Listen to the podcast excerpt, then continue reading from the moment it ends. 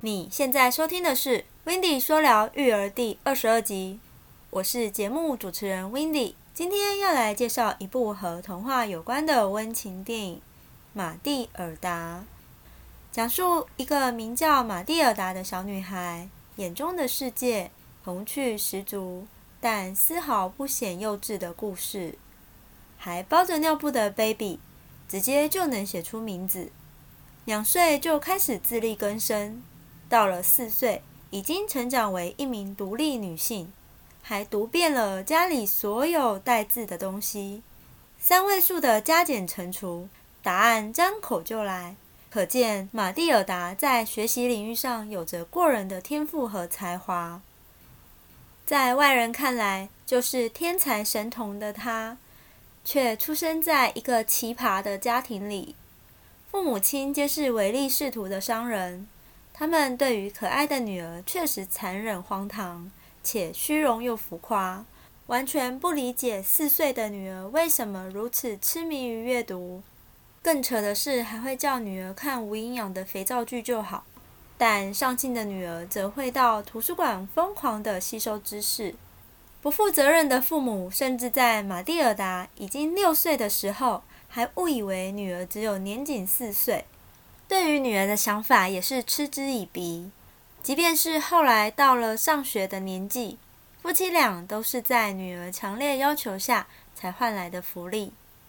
入学后，学校的女校长只喜欢乖小孩，喜欢把一切有违背她心愿的人和事，如同铅球般的抛丢出去，真的有点夸张耶！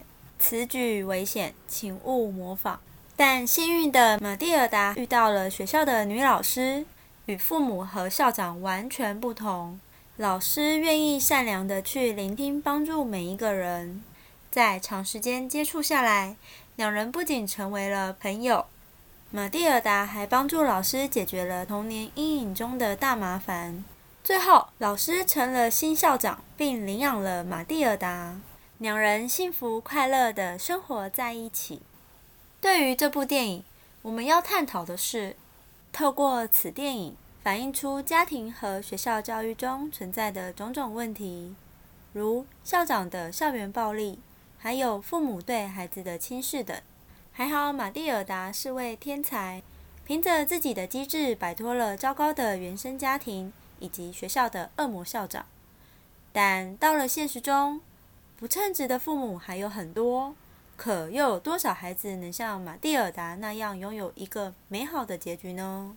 另，父母对于孩子的关爱与教育方式，要适时的尊重孩子的想法。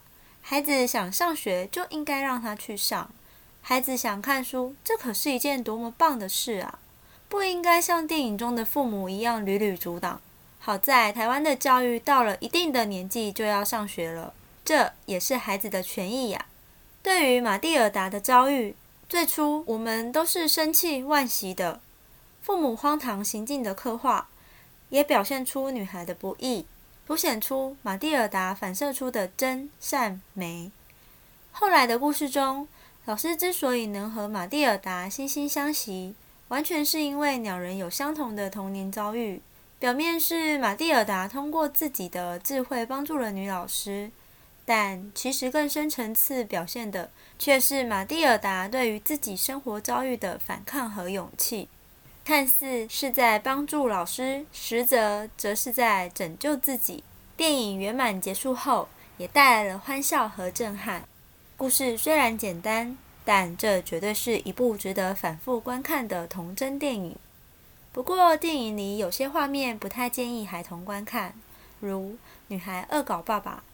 校长丢铅球那一幕，等等。最后要送一句话给你：决定生下孩子的刹那，就有义务对他负责。如果你想听到更多关于育儿职场学、育儿访谈或育儿影剧等内容，欢迎你到 Apple Podcast 上给我五颗星，并留下你的心得。